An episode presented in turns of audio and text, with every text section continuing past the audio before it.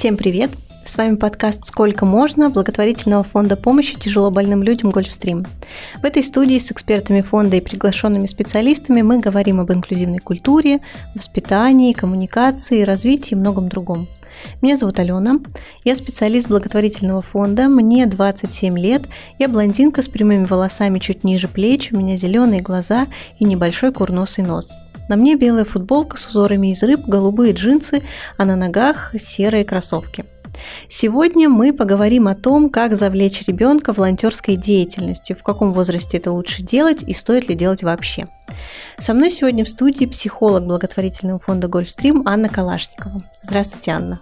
Добрый день. В начале выпуска, пожалуйста, по традиции опишите себя и немножко расскажите о себе. Я клинический психолог, имею около 20 лет э, практической деятельности. Очень люблю свою работу, а, работаю с разными людьми, очень люблю вообще людей. Если описывать себя, то я имею абсолютно среднюю славянскую внешность. Это сплошное так русоволосие, но только кореглазие. У меня большие глаза, обычный нос, обычный рот. А, я много улыбаюсь, и поэтому немного морщинок около глаз. Еще я ношу очки. А сегодня я одета в джинсы, в майку, в босоножки, также традиционно, как, наверное, большинство москвичек и подмосквичек нашей большой страны. Скажите, пожалуйста, чем вообще полезна волонтерская деятельность и участие в ней? Прям одним словом, да, полезности, э, наверное, сложно сказать, потому что каждый человек в волонтерской деятельности все-таки удовлетворяет какие-то свои потребности. Иногда они не очень хорошие. Но мы сегодня не будем говорить о том, что есть нехорошие удовлетворение потребностей, ну, для того, чтобы сказать, ай, какой я замечательный, но полюбоваться собой своими добрыми делами. Вот такое тоже, к сожалению, бывает. Но а если э, все-таки в волонтерском движении участвуют э, дети и подростки, то чаще всего пользы от их участия в волонтерской деятельности больше, чем вреда. Ну, э, во-первых, волонтерская деятельность, волонтерские проекты, они невероятно разнообразны. И нужно понимать, в каком возрасте может участвовать тот или другой человек в этих волонтерских проектах.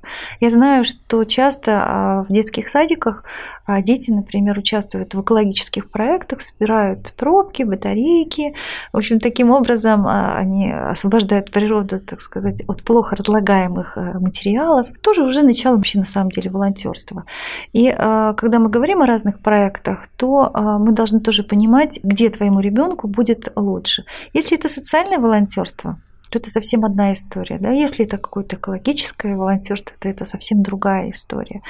Но ребенок, э, который так или иначе участвует в волонтерских проектах, он может много чему научиться, когда он в них участвует и родину любить, а да, и природу не засорять. Опять я говорю про социальную чуткость, относиться более внимательно а, к другому человеку, не очень потребительски. И еще один очень важный момент э, сменить такую надоевшую уже всем потребительскую позицию на позицию дающего. Дело в том, что мне кажется, что это вообще одна из таких мощных проблем, особенно для ребят с УВЗ, когда они привыкли, что они солнце, вокруг них крутятся планеты, они привыкли все время только брать, брать, брать, брать, и совсем не умеют давать, хотя часть из них очень хочет что-то отдать другому. И э, это удивительная метаморфоза, я бы даже сказала, личностная трансформация происходит, когда человек из принимающей стороны мне все дают, дают, дают, вдруг становится помогающим и отдающей стороны, стороной. Недаром же говорят, что делать подарки приятнее иногда, чем их получать. Вы сказали, что э, существуют волонтерские проекты даже в рамках детских садов. Да. А с какого возраста вообще можно как-то ребенка в волонтерскую деятельность вовлечь? С какого возраста лучше начать? Ну, вот дошкольники уже, пожалуйста. Но, понимаете, вот что значит вовлечение в волонтерскую деятельность? Мы опять возвращаемся в семью. Если в семье у взрослых, у значимых взрослых, авторитетных взрослых есть потребность к бескорыстной деятельности, то, конечно, это уже начнет видеть их ребенок. Но если, например, вы видите, идет ребенок с мамой там, в магазин, он видит, что у какой-то там пожилой женщины, там, ей там тяжело, не знаю, не вести эту тележку, или бывает ситуация, когда у нее не хватает каких-то там 100 рублей, и твоя мама там поучаствовала, отдала это, или там спасла какую-то собаку, или участвовать в передержке, например, например, каких-то животных в доме. Если вот ребенок это видит, вы считаете, что вы его уже вовлекли в волонтерство, потому что вовлечение все-таки, мне кажется, изначально идет из семьи. Если в семье существует потребность в такой гуманистической направленности, потому что волонтерство все-таки прежде всего, мне кажется, за гуманизм. Это про гуманизм, правда? Если в вашей семье вот есть вот эта гуманистическая направленность, и ребенок видит, что для родителей не безразлично, что происходит не только в его семье, но и в обществе в целом, включая и природу, и объекты, которые, ну, просто сделает человек, там, лавочка сломалась, там кто-то ее починил, не ждет, что придет управляющая компания починит, а папа просто взял молоток и прибил эту доску, чтобы там никто не поранился или просто было удобно сидеть. Если ребенок растет в этой среде, то, конечно, он легко входит в волонтерское движение. Это та самая вот гуманистическая направленность, о которой я говорю. Это, это очень важно если она есть в семье. Вы сейчас э, заговорили также и про ребят с особыми потребностями. А я вот работая в разных совершенно регионах, часто сталкивалась с тем, что родители ребят с особыми потребностями разных возрастов абсолютно говорят, ой, да какое ему волонтерство вообще, да он научился бы хоть чему-нибудь вообще полезному, а на волонтерство ни к чему силы тратить. Вот скажите, пожалуйста, как психолог, что хорошего для ребят с особыми потребностями в волонтерстве? Первое, о чем я уже говорила, это занять сильную позицию, позицию дающего. То есть я не просто какое-то никчемное там существо, которое должен научиться обо чему, да, вот что для меня определит, ну, скажем так, социум, да, или там моя мама, а я могу делать что-то очень важное. Но э, мне кажется, что часто родители, ну, сами, которые э, не э, ведут детей волонтерство, плохо понимают, что это такое, что на самом деле волонтерство можно называться, ну, действие, например, когда он один пальцем сделал рассылку, ну, например, там, найдите собаку, да, но это уже будет волонтерство, правда? Или он может просто сидеть на телефоне, если он, например, очень болтлив, да, и вот, а больше он ничего не, не очень может делать, он может быть просто координатором, например, да, этот позвонил, дал такую информацию, позвонил, дал такую информацию. То есть это тоже будет волонтерская деятельность. Просто мне кажется, многие родители это не понимают. Если мы говорим о развитии личности, скажем так, гармоничной личности, опять-таки гуманистической направленности, да, все-таки мне кажется, что волонтерство позволяет сделать из человека человека. Когда кроме э, витальных потребностей, что поесть, э, где э, поспать, как поиграть, да, ну такое вот удовлетворение таких прям базовых потребностей, есть еще и другие потребности, когда ты хочешь помогать, делать что-то очень важное для общества в целом. На самом деле, конечно, делаешь прежде всего для себя. Если ваш ребенок с ОВЗ вдруг может помочь кому-то другому, вы представляете, что происходит у него вообще в душе? А в том, что вдруг ценность его возрастает в разы. Он ценен, он полезен для общества, он никакая не абуза. Мне кажется, что тоже такая мощная происходит трансформация. Если говорить о ребятах с особыми потребностями, в каких проектах им лучше начинать участвовать? Вот в любых. Вот не стала бы я так делить э, ребят, что если у тебя ОВЗ или стоит инвалидность, значит, вот тебе надо вот в этом поучаствовать. Вот будем пробки собирать или бабушек через дорогу переводить. Но нет, здесь опять-таки мы упираемся в некую такую э, индивидуальность. Точно так же, как и с ребятами без ОВЗ. А чего ты хочешь?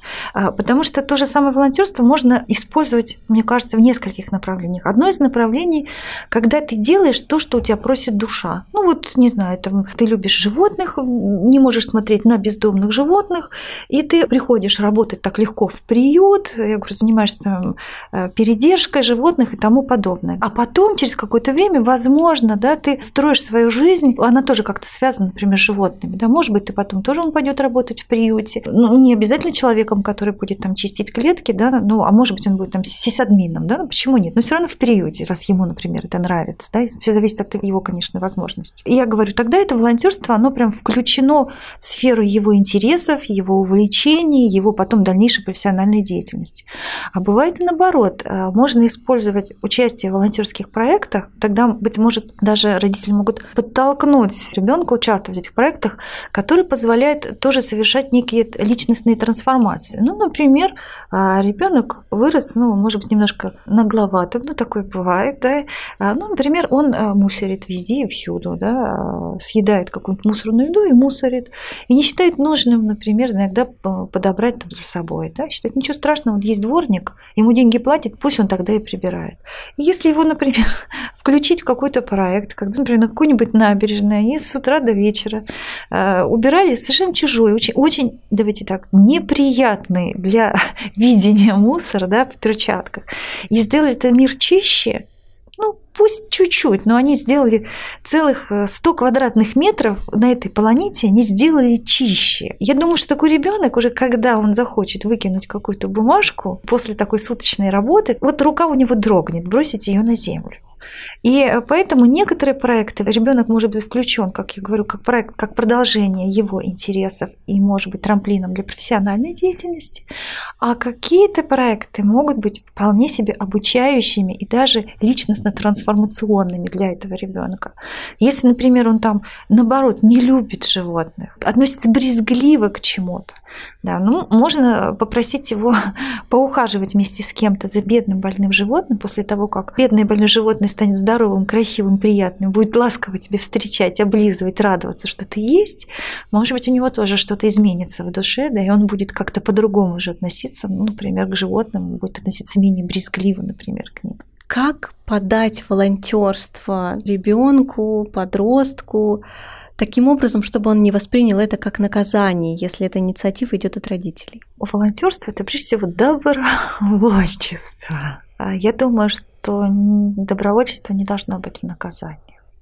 Я когда говорила сейчас да, о том, что есть какие-то педагогические, да, психологические эффекты, но все-таки я не говорила о наказании, о том, чтобы его вот отправить, вот он мусорит, давай мы тебе за это туда отправим. Все-таки он должен туда отправиться на этот, э, скажем так, терапевтический проект, например, с лучшей подругой, да, или с лучшим другом, там, за компанией, потому что э, часто волонтерские проекты, они э, прежде всего связаны с командной работой, а подростки обожают работать в команде, они обожают ну, тусоваться, да, прежде всего это вот ну, такая прекрасная тусовая жизнь, объединенная общей, очень полезной целью, да, и все-таки он идет туда для удовольствия. Все-таки когда как наказание бы сразу сказала нет.